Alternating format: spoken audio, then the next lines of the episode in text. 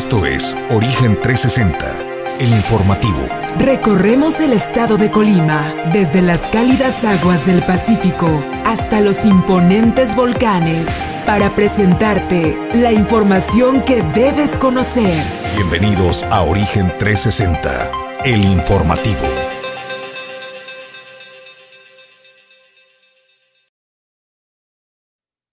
Bendecido arranque de semana y de mes. Estamos a lunes 2 de mayo, es el año 2022.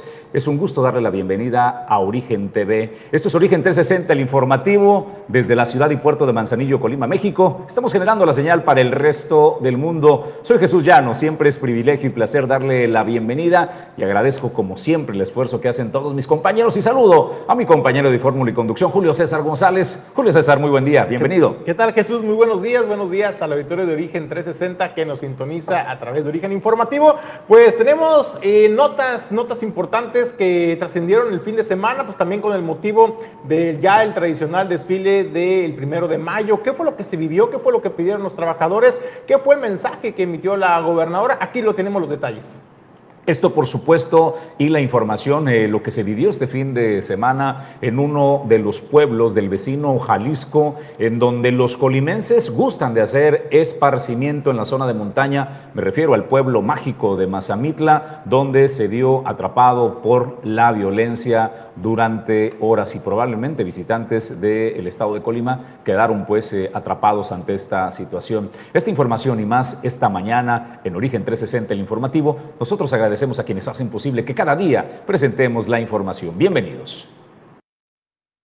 Origen 360 es presentado por Grupo Jacesa, Glipsa, Puerto Seco de Manzanillo, Goodward Group International Logistics Services, Torrepuerto Manzanillo, Holiday Inn Express Manzanillo, Azulejos Las Garzas, Restaurante El Marinero del Hotel Marbella, Capital Fitness, Atlántida, Unidad de Negocios de Puntos Cardinales, Seguridad y Control, Puerto Café, Café de Especialidad y Clínica Dental Lobcal.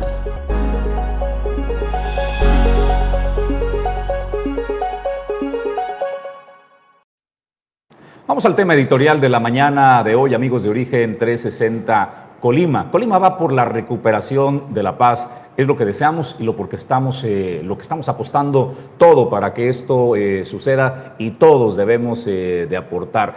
Este camino de recuperación requiere urgentemente de la recomposición del tejido social y de aportar aquello que está en nuestras manos para la pacificación. los municipios, el Estado está trabajando en conjunto para apostarle a esta recuperación. De los detalles que están comenzando a suceder, es entender la importancia de la celebración de las festividades que contribuyen a ir recomponiendo este tejido.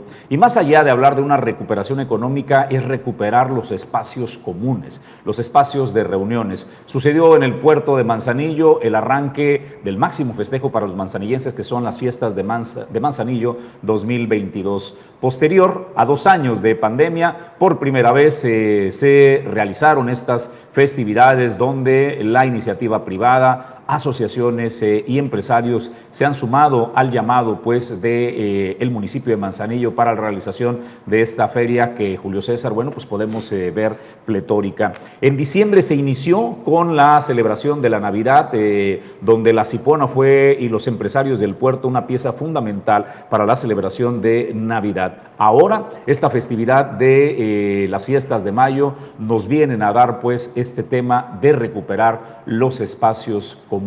Si bien es cierto, la violencia no cede, tampoco cede el esfuerzo de los colimenses por recuperar nuestros espacios, los espacios comunes, Julio, y esto nos habla pues de la voluntad de todos de comenzar a recuperar la paz. Fíjate Jesús, pues fue este fin de semana cuando primeramente en el puerto de Manzanillo arrancó eh, la celebración de los máximos festejos municipales, las fiestas de mayo. Eh, ahí hay que reconocer, Jesús, a mí sí me lo vi con agrado, la verdad me, llenó de alegría el ver la organización que realizó el Ayuntamiento de Manzanillo para poder festejar a los pequeñitos.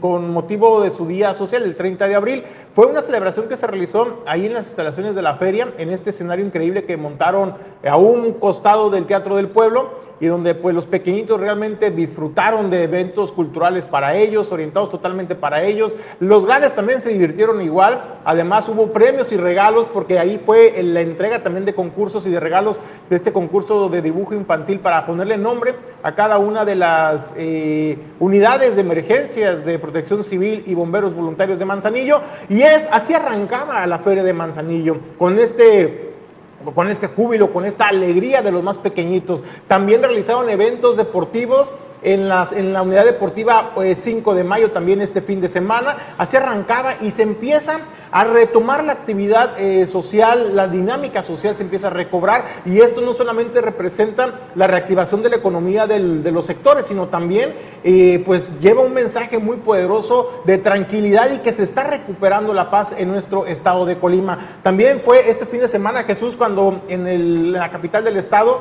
a través de la Secretaría de Cultura del Gobierno de México y el Gobierno de Colima, eh, se llevó a cabo esta, este evento o este festival Sembrando Paz. ¿De qué va este, este festival o este, este evento de programa de Sembrando Paz en el estado de Colima? Van a estar 30 días realizando, todos los días van a estar realizando eventos culturales en diversos municipios y localidades en el estado de Colima, como el que vimos el día de ayer, donde también congregó a una gran cantidad eh, de colimenses y de familias. Se olvidaron un poco, Jesús, del estrés, eh, de las preocupaciones muchas veces de la inseguridad. Y pues yo vi ayer pues una sociedad sociedad colimense más relajada, más alegre y me parece que era justo y necesario que los colimenses tuviéramos pues este, este pequeño espacio de paz y de normalidad, de tranquilidad. Y me parece que es de lo bonito y que hay que resaltarlo que las autoridades, tanto municipales, pero también del gobierno del Estado, en coordinación con el gobierno de México, pues están haciendo esfuerzos importantes, no solamente para combatir y coadyuvar en las labores de seguridad, sino también en eh, poner las condiciones para que se genere esta sana convivencia social y esto fue lo que prevaleció el día de ayer. Había, pues ahí nada más bastaba ver las imágenes, por ejemplo, en la feria de Coli, en la feria de Manzanillo, las sonrisas, los chavitos, cómo se divertían con la gallina pintadita, el día de ayer también con los eventos culturales y artísticos que se presentaron con este eh, festival de Sembrando Paz. Bueno, pues eh, no nos equivoquemos, eh, la violencia sigue. Lo que es más, en el puerto de Manzanillo se está acrecentando. Lo que teníamos nosotros como una ventana de tranquilidad en el puerto de Manzanillo, a diferencia de la violencia que se estaba concentrando en la zona metropolitana, la violencia se está comenzando a desplazar a municipios como Coquimatlán y la ciudad y puerto de Manzanillo, donde se acrecentan los crímenes. Sin embargo, insisto, me parece que el tema de aspirar a recuperar la paz es la tarea desde eh, el gobierno de la República con las instituciones y las fuerzas del orden federal, la policía estatal, las fuerzas públicas pues del Estado, además lo municipal. Todos están atendiendo la tarea, será un proceso gradual para la recuperación de la paz, pero lo que debemos aplaudir es la sociedad organizada que sale a recuperar los espacios públicos, los espacios de todos. Pues hasta ahí este tema, pero va relacionado. Mire, déjeme decirle que eh, parte importante de contribuir a la recomposición del tejido social es sin duda alguna la administración del Sistema Portuario Nacional, la CIPONA, antes API. Es una pues eh, de eh, las partes que apuesta fuerte en la inversión y la relación puerto-ciudad, no solo con el tema de obra pública que estará invirtiendo pues eh, más de 2 mil millones eh, en obras, pero ¿sabe qué está haciendo también? Invirtiendo de manera importante en la recomposición del tejido social, apoyando igual al gobierno federal, al gobierno del estado y al gobierno municipal. Eh, fue parte de la celebración de estas fiestas de mayo. Estuvo presente en esta orquesta filarmónica, coro y mariachi de la Secretaría de Marina Armada de México. Estuvo increíble, Julio César González, este evento que se realizó en el marco de la celebración de las fiestas de Mayo Manzanillo 2022 en uno de los escenarios más bellos que tenemos al pie del mar, que es la explanada del Pez Vela.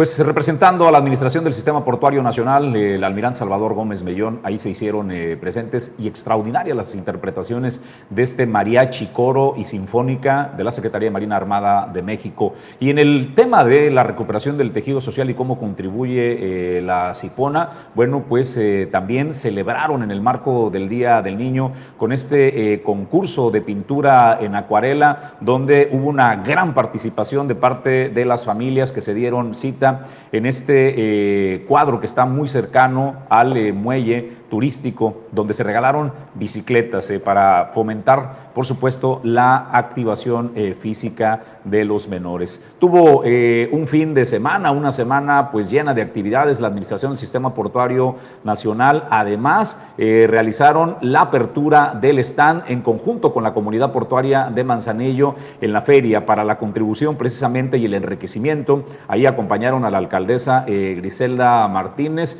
estuvo presente pues la comunidad de portuaria de Manzanillo y La Cipona, donde pues dieron la apertura y la inauguración. Por cierto, vaya y conozca pues este stand de eh, la comunidad portuaria, conozca el puerto interior y siéntase orgulloso de este motor de la economía. De esta manera contribuye pues eh, la administración del sistema portuario nacional a la recomposición y a la integración de esta relación puerto-ciudad. Pues Julio César, más información en Origen 360. Yo, yo agregar, Jesús, que yo sí, yo fui este fin de semana a la feria de Manzanillo y me llevé, tengo que reconocer, una grata sorpresa porque vi al, acceso principal de la feria, donde se encuentran todas esas exposiciones eh, de la Cipona, por ejemplo, la verdad es que le echaron ganitas sobre el ayuntamiento. Eh.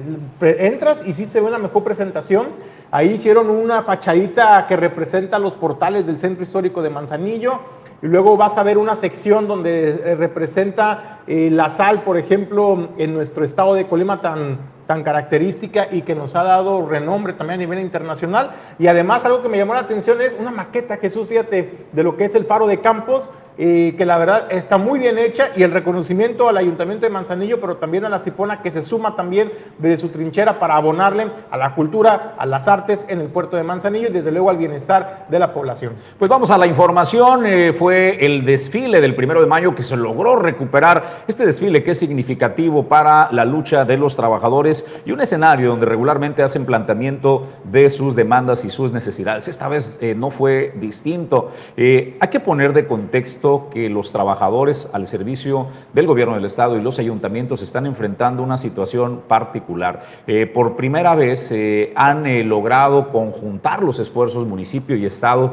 para hacer una propuesta de un incremento salarial con un tope del 3%. Increíblemente, la izquierda mexicana que se supone pues lucha por eh, la igualdad y mejorar las condiciones de los trabajadores. Es esta izquierda quien condiciona un incremento de tan solo el 13%. Pues en ese marco, los trabajadores eh, se manifestaron con eh, una gobernadora que estaba atenta, escuchando las necesidades, pero Julio César, ahí fueron pues insistente en donde el grito pues de batalla de los trabajadores fue salarios dignos, Julio. Pues eso fue lo que se vivió el día de ayer, el día de ayer precisamente en la capital del estado en esta en, esta, en este desfile cívico el primero de mayo. Fue primero en el puerto de Manzanillo un mensaje de la gobernadora, posteriormente se trasladó a la capital del estado y ahí pues obviamente el reclamo principal fue el de transparencia, rendición de cuentas por el, el desfalco financiero que tiene el gobierno del estado por parte de los trabajadores, también el pago de salarios y desde luego un incremento o un salario digno y esto era parte de lo que se vivía del ambiente, las consignas que emitían algunos eh, sindicatos de trabajadores.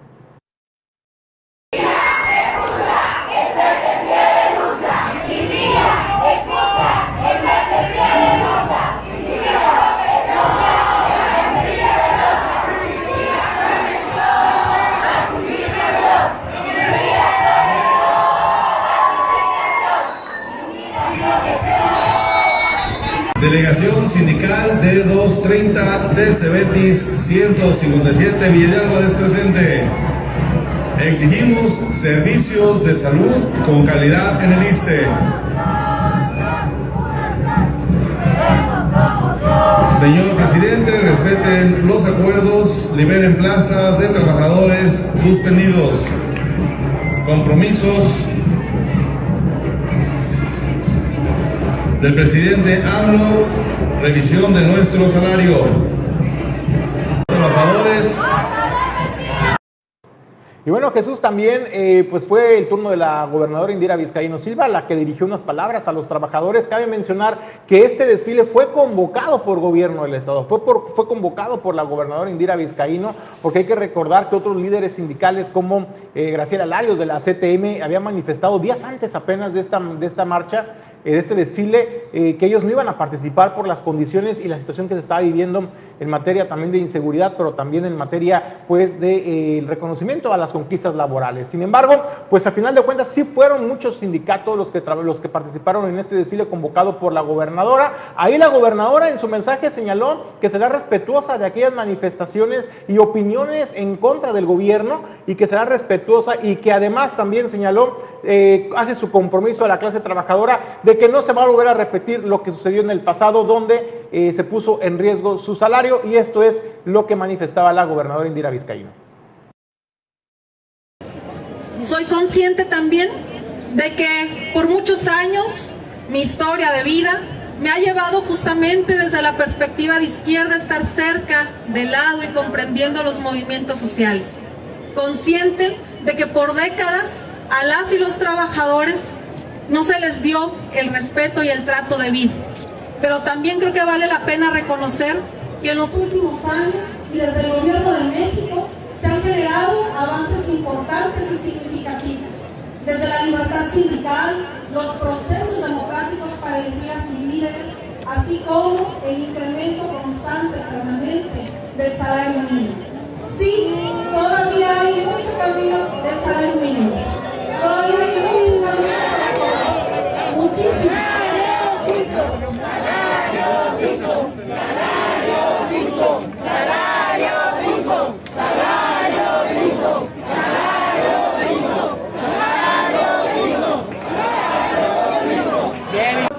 el día de hoy tenemos la oportunidad, como debe de ser siempre, de escucharles, de saber lo que están pensando, lo que están sintiendo, incluso, ¿por qué no?, lo que están reclamando. Y lo que pueden tener como tranquilidad, como certeza, como respuesta es que no somos un gobierno que reprima. No seremos un gobierno que castigue ni que amedrente a quienes expresan lo que piensan y lo que sienten. Pero también seremos un gobierno que estará del lado de las y los trabajadores para que nunca más, y no digo que ahora suceda, pase como sucedió antes o en el pasado, que exista amedrentamiento o represión por parte de los propios liderazgos al interior de los sindicatos. Tenemos que avanzar hacia la democratización, hacia la libertad, hacia la redignificación. Sé que, y ustedes lo saben mejor que yo, que recibimos un gobierno estatal con muchas dificultades financieras. Sé que el año pasado les dejaron de pagar su nómina y su salario desde junio. Saben que nosotros llegamos a resolver con el apoyo del gobierno de México. Y ahora nos corresponde tomar decisiones responsables, transparentes y sinceras. Yo no voy a tomar bajo ninguna circunstancia una decisión irresponsable que lleve a que en este año se les quede a deber una sola quincena del salario que las y los trabajadores merecen. Pues eh, este evento convocado por el gobierno del Estado, por su eh, Secretaría de Fomento Económico, la cabeza de Secretaría que encabeza Rosa María eh, Vallardo y la subsecretaría del Trabajo que encabeza el señor Pinto, pues consiguieron ¿no? recuperar este desfile que se había dicho por parte de organizaciones tan importantes como la CTM que no iban a participar. Sin embargo, tuvieron la habilidad y logró esta convocatoria y me parece pues que vimos a una gobernadora firme, escuchando pues eh, y eh, hasta el momento sonriendo mientras los trabajadores lazaban las consignas de eh, salarios dignos. Vamos a otros temas y a más información. Edgar Torres conversó con la senadora de la República, Gabriela Benavides Cobos. ¿Qué dice Gabriela Benavides? Dice que van a analizar en el grupo parlamentario del Verde Ecologista los estudios de impacto ambiental del tren Maya antes de manifestar una postura al respecto, declaró pues la senadora. Vamos a ver qué le dijo a Edgar Torres el Grupo Parlamentario del Verde Ecologista los estudios de impacto ambiental del Tren Maya antes de manifestar una postura al respecto, declaró la senadora por Colima, Gabriela Benavides, quien acotó que tiene conocimiento que los habitantes de aquella zona sí están a favor de la obra. Pero yo creo que hay que esperar, recordemos que esta iniciativa se turnó de manera primaria como Cámara de Origen a la Cámara de Diputados, entonces habrá que esperar, no quisiera yo especular, porque si algo hemos aprendido es que muchas veces las iniciativas que se presentan no siempre se aprueban de la de la misma forma en que son presentadas, pero estaremos atentos. Evidentemente hay mucho que, conocer, pero al ser la Cámara de Diputados la Cámara de Origen la que va a dictaminar, habremos de estar informados también de las contrapropuestas. Entiendo que ya el mismo presidente del Partido de Acción Nacional hacía otras propuestas en el tema electoral. Este siempre es un tema vigente.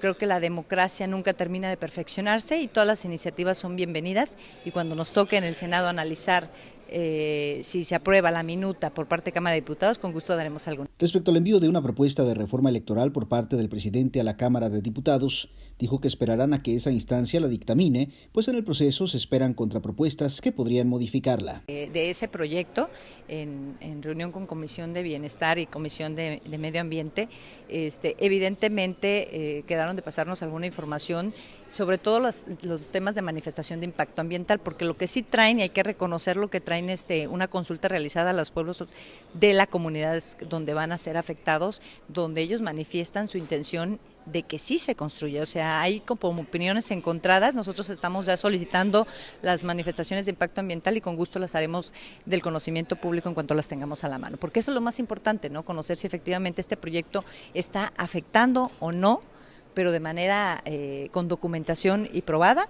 Por último, indicó que ya se encuentra preparando su informe de actividades en el que abundará sobre su participación en propuestas e iniciativas y que durante este periodo de receso regresa a Colima para atender las inquietudes de la gente. Para Origen 360, Edgar Torres Velázquez.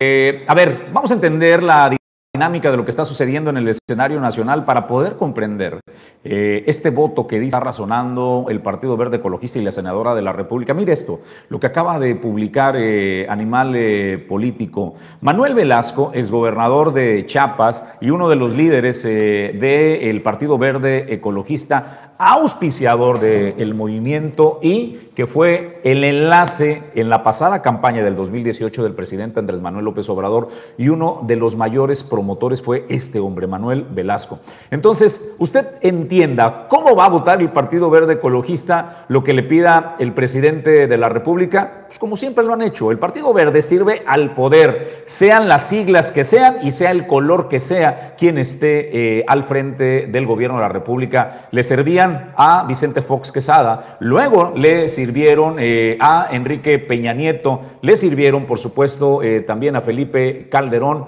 y le sirven ahora Andrés Manuel López Obrador. ¿Por qué? Por cosas como estas. En efectivo y en camionetas blindadas Así desaparecieron más de mil millones de pesos en el gobierno de Manuel Velasco en Chiapas. En el 2018, el gobierno de Chiapas, encabezado por Manuel Velasco, retiró en efectivo y con destino desconocido más de mil millones de pesos que debieron invertirse en apoyo a las mujeres, a los pobres.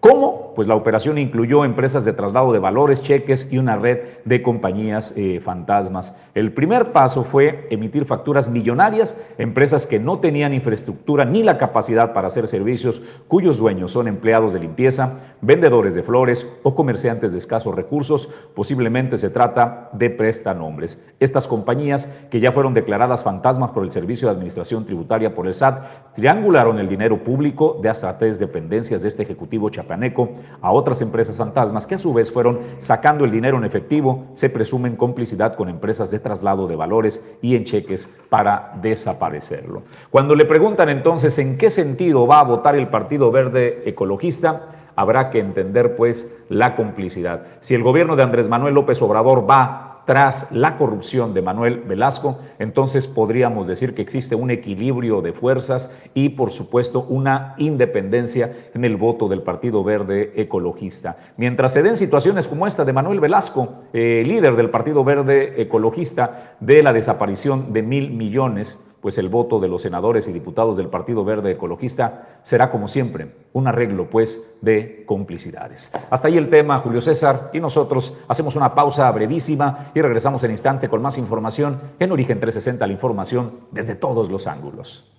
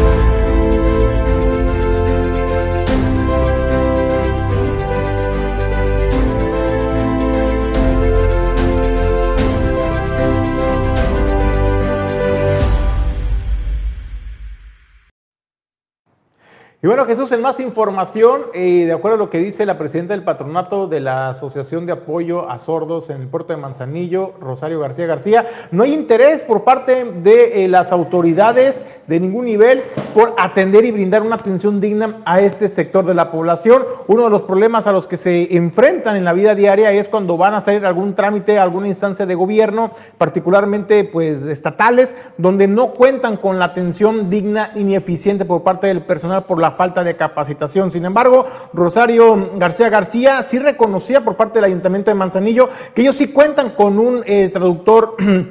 de señas, de lenguas mexicanas, de señas, para poder atender a la población. Insuficiente, sí, pero dicen, se está avanzando en, esta en este tema. Sin embargo, hay otro tema que les preocupa, que es el tema de la atención en la educación de este sector, y eso es lo que comentaba Rosario García. Lamentablemente para la comunidad sorda es nula. Siempre cuando saben de la institución o preguntan, siempre nos llaman. Precisamente tenemos hace dos días que me acaba de llamar del Ministerio Público por una agresión a una niña y tuvimos que recurrir, a hablarle al intérprete de lengua de señas mexicana. En, en ocasiones anteriores y en administraciones gubernamentales eh, anteriores y todos los años hemos estado insistiendo en que debe de tener eh, tanto el Ministerio Público o los tres niveles de, autoridad deben de tener un intérprete. Sin embargo, como que no les interesa mucho porque son minoría. Son minorías, sí es cierto, pero ahí están. Y también sufren lo mismo que sufren hasta más doble que lo que sufre la comunidad oyente, porque son muy violentados, son violados, son niñas abusadas, tanto de su familia en, la manera de que ni siquiera la familia sabe la lengua de señas, ni siquiera saben cómo comunicarse, ni siquiera tienen la intención de aprender para ellos. Entonces, desde esa desde ahí ya están violentados en sus derechos. Y aparte, pues violados físicamente, eh, tenemos situaciones de dos mujercitas que estamos siguiendo el caso y de otras tantas que, que pues no tiene caso estarlo diciendo, pero a eso nos debemos. Bueno, Rosario García García también eh, señalaba, usted escuchaba, ¿no? Cuando comentaba que incluso cuando hay mujeres o personas eh, sordas que van a presentar alguna denuncia al Ministerio Público o a la Fiscalía, pues resulta que no pueden levantar su denuncia porque no se cuenta con el personal capacitado para atenderlos y tienen que recurrir a esta asociación o bien al Ayuntamiento de Manzanillo para que les preste este intérprete de lengua de señas mexicanas para poder levantar su denuncia. Sin embargo, Rosario García García también señalaba que muchas de esta discriminación lamentablemente se vive dentro del hogar, donde la familia, los padres de familia, muchas muchas veces no tienen este interés por aprender esta, este lenguaje de señas mexicanas para poderse comunicar de manera eh, asertiva con sus hijos o con sus familiares que tengan pues sordera y pues esto es lo que se prevalece en este sector Jesús. Lo que busca Rosario García García es pues abrir a la, a la gente, al público en general, la capacitación de lenguas mexicanas de señas para poder brindar una atención integral. Porque ella dice, e inclusión no solamente es ponerle la A o la E al final de las palabras, inclusión real es garantizar la prestación de los servicios y la atención digna a todos estos sectores y es por ello que pugna la Asociación de Apoyos de Personas Sordas en el puerto de Manzanillo. Pues eh, gracias, eh, Julio. Vamos a más eh, noticias, pero antes le quiero compartir, hacer una recomendación. Le voy a contar mi, experiencia, qué es lo que estoy viviendo. Después de cuatro meses de estar sin ejercitarme, por estar en la dinámica pues de, de la chamba, la verdad es que uno entra en un estado pues como de depresión. Entonces, el ejercicio es una parte fundamental. Yo le agradezco y valoro muchísimo a Capital Fitness que me han ayudado a ir recuperando el ritmo a través pues de entrenamientos y de entrenadores eh, certificados, equipo especializado. Eh, este tiempo que yo voy a Capital Fitness lo dedico enteramente para mí. Dedico al menos una hora a poder estar eh, concentrado para recuperarme y créame que verdaderamente cambia el estado de ánimo. Eh, se generan hormonas como la, eh, pues esta hormona de la felicidad, ¿no? Generamos, generamos serotonina, generamos un montón de hormonas que nos permiten ir restableciendo la bioquímica del cerebro. El ejercicio no solo se trata de un tema de verte bien, el ejercicio es un tema de sentir sentirte bien. Este bienestar que consigues en Capital Fitness, créanme, se estoy, le estoy contando mi experiencia, sí te comienza a generar una transformación. Por eso, si tú te encuentras en esa eh, situación en el que requieres recuperarte a ti mismo, te recomiendo que acudas a los expertos. Ve a Capital Fitness porque ahí te darán una guía para comenzar a recuperarte a ti mismo a través del bienestar, un bienestar integral. No solo que te veas bien, sino que te sientas bien. Pues eh, nosotros vamos a otros temas y a más información. Julio, amigos de auditorio de Origen 360, les comparto que este eh, fin de semana fue el sábado el evento de la toma de compromiso de la Coparmex, en donde llega al relevo el ingeniero Miguel Castro, quien eh, asume la presidencia de la Coparmex en el puerto de Manzanillo, uno de los organismos empresariales que, bueno, durante más de una década ha liderado a los capitanes de empresa. Deja esta organización organización Migdalia Arevalo González Yaya, que estuvo al frente desde el año 2018 hasta el año 2021. Estuvo presente en esta toma de compromiso pues, la gobernadora, la gobernadora Indira Vizcaíno se dio cita, estuvo el presidente nacional de la Coparmex, eh, José Medina Mora, Pepe Medina, y pues ahí le realizaron eh, la entrega de eh, el relevo. Esta toma de compromiso, antes se llamaban tomas de protesta, Julio, ¿te acuerdas? Ahora, eh, pues esta, estos nuevos impulsos también cambia el lenguaje, es importante. Y en esta toma de compromiso, Indira Vizcaíno me llamó la atención que dio un discurso conciliador pero también con carácter, eh, Julio. Habló de que ella es un gobierno emanado de la izquierda y que los gobiernos eh, de la izquierda pues tienen como misión la protección y el cuidado a los que menos tienen y a los trabajadores. Pero también dice, está consciente de la necesidad del fortalecimiento de quienes generan los empleos, que son los hombres y las mujeres de las pequeñas, medianas y empresas. Y ahí están, por supuesto, agremiados muchos de ellos en este organismo que es la Coparmex. Eh, cuando le tocó el relevo a Pepe Medina, eh, también devolvió. Cada quien defendió su postura, sin embargo, me gustó que a pesar de defender la posición donde Pepe Medina hablaba de que para que prospere el país se requiere de certidumbre jurídica para que se pueda invertir. Entonces eh, fue un intercambio eh, con firmeza, Julio, pero también con respeto. La verdad es que me gustó el mensaje de ambos, el de Indira Vizcaíno Silva, gobernadora del estado, eh, dando un posicionamiento claro y dijo, a ver, el mensaje es muy concreto, estoy aquí, Estoy en el evento de la Coparmes. Esto significa que para el gobierno de Indira estuvo también Rosa María Vallardo, Rosy Vallardo, quien es la secretaria de Fomento Económico. Además vimos eh, diputados eh, locales como eh, Rubén Romo. Dijo, está el representante de la CIPONA, estaba el, almirante Salvador Gómez Mellón, estaba el representante de la Secretaría de Marina Armada de México, estaba el representante de la Guardia Nacional. Dice, a ver, ¿qué mensajes más contundentes y claros quieren de la participación? Estaba también la eh, representante del municipio que está encargada de la Dirección de, Fomento Económico. Dijo, aquí estamos todos. Más claro quieren el mensaje, más allá de las palabras, las acciones. El movimiento de la Cuarta Transformación le importa y respeta a los pequeños, a los medianos y a los grandes empresarios de este país. Así se dio este evento de toma de compromiso de la Coparmex eh, que inicia pues esta nueva etapa, Miguel eh, Castro, ingeniero, y que deja Migdalia Arevalo González, Yaya Arevalo Julio. Bueno, pues ahí está, ¿no? Lo que se vive en el puerto de Manzanillo y la gobernadora Indira Vizcaíno no se cansa de decir, ¿no? Que Manzanillo, el puerto de Manzanillo, pues es el epicentro del desarrollo económico en el estado de Colima. Y bueno, pues Oye, un acto de congruencia. Por cierto, este, pues felicidades. Alguien entendió el mensaje que le enviaron los ciudadanos. ¿eh? O sea, no es un tema de los medios de comunicación. Los medios solo tomamos eh, el sentir de los ciudadanos y se lo transmitimos a los actores políticos, en este caso a la gobernadora. Te quiero decir, Julio César, que veo a una gobernadora que leyó y entendió el mensaje, la vemos más concentrada, la vemos más aplicada, prestando atención y redoblando el esfuerzo del trabajo que creo, Julio, nos conviene a todos. ¿no? Sí.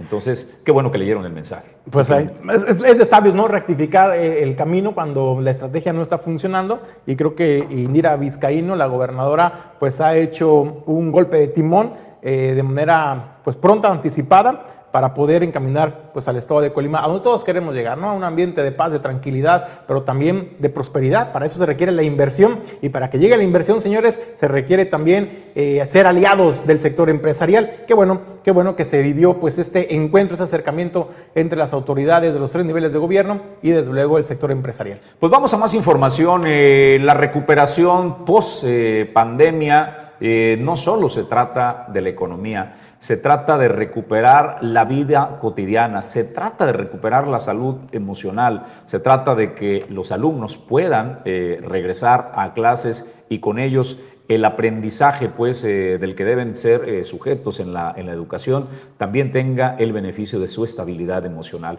Es una buena noticia que la Universidad de Colima, a través de su rector, anuncia el regreso a las aulas en la primera quincena de mayo de la totalidad. Todos los estudiantes vuelven a las aulas y con ello pues aspiramos a recuperar la normalidad en nuestro país y en el estado de Colima. Edgar Torres con la información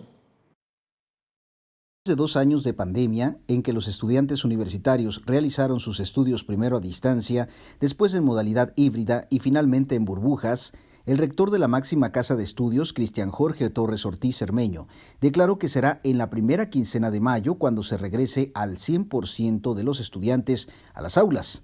Adelantó que la mediación tecnológica llegó para quedarse. Y lo que les he pedido es que en el muy corto plazo estamos hablando sobre la primera quincena de, mayo, ya tengamos actividades presenciales al 100% en, en toda la universidad.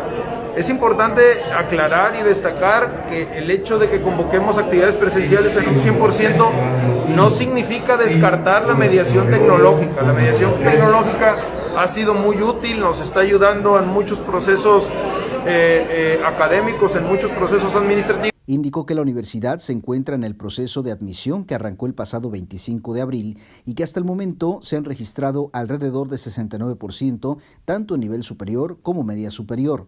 Refirió que en bachillerato se logra el 100% de cobertura en la demanda, mientras que en el nivel superior existen carreras que históricamente reportan saturación. El nuevo ciclo escolar es del 25 de abril al 13 de mayo. Estará abierta la, la plataforma las diferentes opciones para que los jóvenes que quieran estudiar en la Universidad de Colima tengan que hacer su procedimiento del 15 de, abril al 13 de mayo, tanto en educación superior, tanto en media superior como en posgrado. Es decir, los plazos de los tres niveles se, empatan para hacer más sencillos los procedimientos y no manejar informaciones diferentes. Vamos bien, vamos bien. Eh, el, corte que me dan ayer, vamos alrededor del 69% hasta ayer en la tarde de la capacidad de la universidad, tanto en medio superior como en superior. Agregó que a diferencia de otras universidades del país, sobre todo las ubicadas al sureste, en la Universidad de Colima la deserción durante la pandemia no es significativa.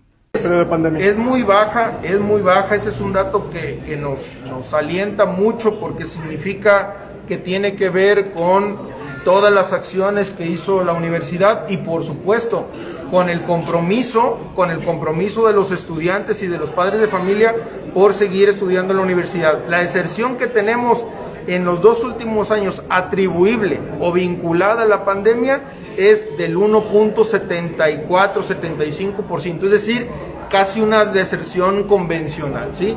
A diferencia de otros estados, de otras universidades del país, que algunas en el sureste registraron hasta el 11%. Por último, el rector llamó a los aspirantes a que realicen su registro para aplicar al proceso de ingreso a la universidad. Para Origen 360, Edgar Torres Velázquez.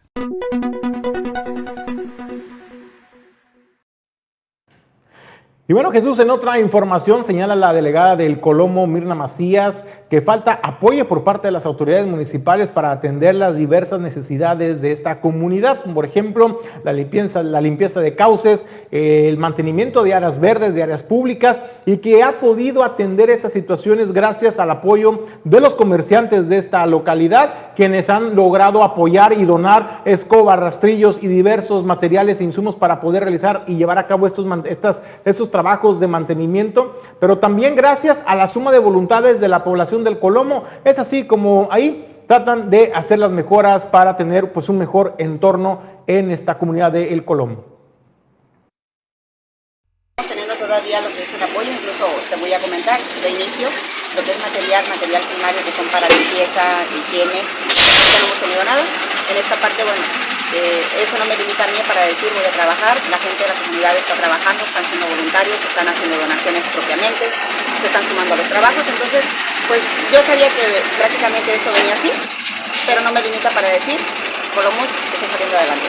Si tú, tú has visto, o sea, realmente tuvimos, eh, se hizo lo que fue la construcción de un techo, un techo en la delegación, fue donaciones que es la comunidad para la misma comunidad. La oficina ya tiene, al menos decentemente, aunque no tenemos aires acondicionados, tenemos eh, un techo donde nos podemos resguardar, tiempo de sol, tiempo de lluvia, donde ya también algunas instituciones, si es que quieren, ahí están listas, ¿para qué? Para que vayan a hacer sus trabajos, sus gestiones, los mismos ciudadanos. Eh, lo que es en limpieza, de igual manera, pues cada quien sale con su propia escoba, o a mí en lo personal hay ah, personas que son de negocios y me dicen, Mirna, aquí está un kilo de bolsa, aquí está una escoba, aquí está algo, eh, es con lo que estamos trabajando.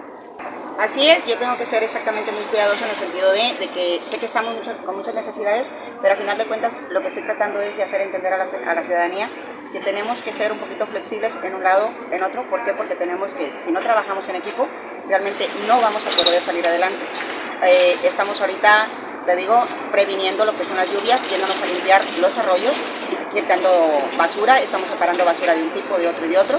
Entonces, bueno, eh, tratando de no dejar los tapones que pueden ser a una inundación. Ahí en el jardín tengo planeado ya llenar costales de arena porque nos baja muchísima arena. Voy a reciclar ese material para ponerlos y evitar que se nos vaya a pasar lo que en lluvias pasadas, que el jardín se llenó de agua, de tierra, las viviendas. Entonces son cosas sencillas, pero creo que van a ayudar. De las empresas que contribuyen a eh, el crecimiento del puerto comercial de Manzanillo, sin duda alguna, es Grupo Jacesa, una empresa que tiene unidades de negocio eh, como una terminal especializada en esta ciudad y puerto de Manzanillo. Terminal marítima eh, Jacesa recibe carga especializada, el mineral carga general y además en su unidad de, de, negocio de transporte, pues generan miles de empleo que contribuyen al crecimiento del país y de esta ciudad y puerto de Manzanillo. Grupo Jacesa contribuye, pues, eh, sin duda alguna y de manera decidida al bienestar de las familias que están integradas en el desempeño diario de su trabajo. Vamos nosotros a temas y a más información para presentarle. Le quiero comentar, mire, es increíble de repente el mensaje eh, que causa confusión. Los gobiernos de la izquierda se concentran y uno de sus discursos es que uno de los ejes de su gobierno es el bienestar de los trabajadores, el crecimiento enfocado al salario. Y la verdad es que también en los hechos lo, lo, han, eh, lo han enfocado. El presidente de la República se ha preocupado que el salario eh, de los trabajadores, el salario mínimo crezca y sin duda en los últimos 20 años ha tenido el mayor crecimiento. Pero luego mandan señales encontradas que causan eh, dificultad. Mire, le comparto que el representante de la CTM Nacional en Colima, Fernando Delgado, eh, nos dice que el incremento salarial en el mínimo de este año y que la inflación, que es la más alta que se ha visto en los últimos 20 años, pone en riesgo a los trabajadores y las pensiones que van a recibir. Su pago será en UMAS. Aquí viene pues el tema y el señalamiento. Dice que este pago en UMAS consideran que es un mecanismo para pagarles menos. Edgar Torres con este reporte respecto a lo que señala el líder de la CTM en el Estado marco del Día del Trabajo conmemorado este domingo 1 de mayo, el representante de la CTM Nacional en Colima, Fernando Salgado Delgado, el incremento salarial al mínimo de este año, así como la amenaza inflacionaria como no se veía desde hace 20 años, pone en riesgo tanto a los trabajadores como a los pensionados, que además dijo recibirán su pago en UMAS, lo que considera es un mecanismo para pagarles menos y una amenaza a los derechos de los trabajadores. Eh, la inflación se devoró el, aumento del salario. Sí es el 7% así global, pero pues lo mismo se, se, contabilizan los frijoles que los coches. Entonces, nosotros creemos que es más elevada. los limones han llegado a costar 60, 70, 80 pesos, los aguacates, el huevo, la tortilla, 20 pesos, y ahora nos dicen que hay hasta tortillas piratas. Este, es muy delicado el proceso inflacionario puede tener en el umbral de una crisis que nosotros no queremos y que nosotros hemos provocado. ¿Qué, ¿Cuál es la demanda? A ver, organizarnos para hacerle frente a este tema. Reconoció que la inflación de 7% en México obedece a diversos factores, muchos de ellos externos, pero expresa que de cualquier forma impacta el bolsillo del trabajador considera que podría ser esta la antesala de una crisis. Millones de, los compañeros burócratas que hoy se manifestarán, ojalá en sus mantas lo pongan, pensiones que hoy se van a pagar en UMAS para hacerlas más baratas, lo que es un tema agresivo, lo que significa una medida que es retroactiva en contra de los trabajadores y que, no podemos permitir nuestra solidaridad con los trabajadores de la, de burocracia. Eh, está en este momento en eh, Teléfonos de México el sindicato en una pelea por conservar su contrato colectivo de trabajo, que a muchos les parece un contrato de privilegio, es un contrato que ha sido conquistado a través de la lucha de muchísimos años, donde los trabajadores de ese gremio se han dinamizado. Por lo anterior, Manifestó desear que en la negociación del gobierno federal con el empresariado para establecer un control de precios no resulte contraproducente en el sentido de que se oculten o guarden alimentos para incrementar su precio y se traduzca en afectación a la población. Para Origen 360, Edgar Torres Velázquez. Hoy es lunes, es lunes de Origen y Destino, el programa especializado en el puerto comercial de Manzanillo. Hoy a las 8 de la noche lo esperamos porque hablaremos de la agencia aduanal como actor estratégico en la cadena logística. ¿Quiénes nos acompañan? Va a estar el licenciado Jorge Solís, gerente de operaciones de grupo eh, Ixne, el maestro Samael Linares, coordinador de Gloss HP Enterprises, además el ingeniero Enrique Ochoa, gerente jurídico eh, de eh, Integrase. No se pierda pues el tema este día de la agencia aduanal como actor estratégico en la cadena logística. Nos vemos 8 de la noche en Origen y Destino. Vamos a más información, eh, Julio César. Pues Jesús inició, como le comentábamos en el comentario editorial de esta mañana, algo muy positivo y muy bueno para todos, tanto para la reactivación económica de los comerciantes como también pues en este ambiente, para generar este ambiente de paz y tranquilidad entre las familias, pues la feria de Manzanillo. Sin embargo, eh, estuvimos ahí dándonos un recorrido y así como había cosas muy padres que resaltar, como por ejemplo esta fachada o esta representación que se hizo de los portales del Centro Histórico de Manzanillo en la feria, eh, este, esta maqueta del el Faro de Campos y también otra más eh, de tamaño grande de lo que es eh, las salineras en el estado de Colima, pues también llamó la atención Jesús y al auditorio de origen 360, eh, pues una feria, unas instalaciones bastante sucias, bastante descuidadas. Lo, me explico. Cuando caminas es evidente que no hay botes de basura distribuidos en puntos estratégicos en la feria. Todos los botes de basura, cuatro a lo mucho, se concentran en un solo punto que es casi al acceso de, de este recorrido de la feria y pues las familias que van consumiendo sus alimentos, sus bebidas, que van en la área de juegos, pues no hay botes de basura cercanos para poder depositar la basura. Si tú observas, eh, tuvimos la oportunidad de tomar algunos, algunos videos en donde se observa precisamente donde hay áreas donde las familias se sentaban a lo mejor a ingerir sus alimentos, sus bebidas, y pues al no haber botes de basura, pues se les olvidaba, ¿no? La basurita ahí, la bolsita, el botecito de unicel o la lata de refresco, ahí se les olvidaba y pues esto pues genera una mala imagen, mala impresión también. Justamente donde está esta nave de, de la feria, la principal, eh, pues ahí tenemos los videos, por ejemplo, este recorrido, pues sí se ve, la verdad es que hay que decirlo, ¿no? Mucha gente, eh, familias conviviendo, acudiendo a los comercios, comprando los dulces, haciendo actividades, ¿no? Los chamacos ahí conviviendo con sus familias, pero también le decía, ahí eh, pues llamaba la atención la ausencia de botes de basura y ya se empezaba a ver, por ejemplo, la basura. Esos son los únicos, los únicos tambos de basura o botes que se tenían en la feria.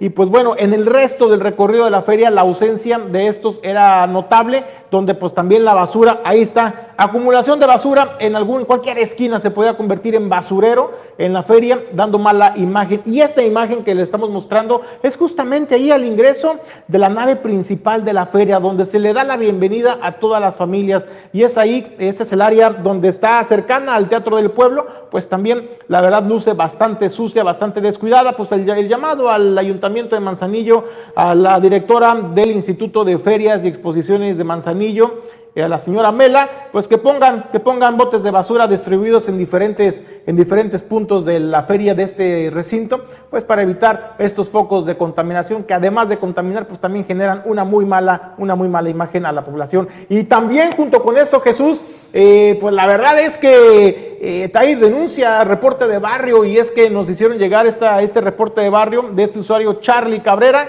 quien explica al auditorio de origen 360 lo que padeció. Él se encontraba ahí en uno de los juegos eh, de los que usted ve, esos de que hay que quebrar botellas con una piedra, lanzando una piedra. Sin embargo, pues no hay medidas de seguridad en estos, en estos eh, juegos y pues un pedazo de vidrio salió volando después de haber sido eh, quebrada la botella, le impactó en el rostro generándole una lesión. Afortunadamente fue auxiliado por elementos de la Dirección de Seguridad Pública Municipal y pues también se hizo notable la falta de seguridad, pero también la falta de botiquines en el Instituto de Ferias, en este recinto ferial. Entonces pues el llamado a las autoridades, a la Unidad Municipal de Protección Civil, pues para que supervisen la parte de los botiquines tan importante y necesario para garantizar la seguridad de los asistentes a este recinto ferial.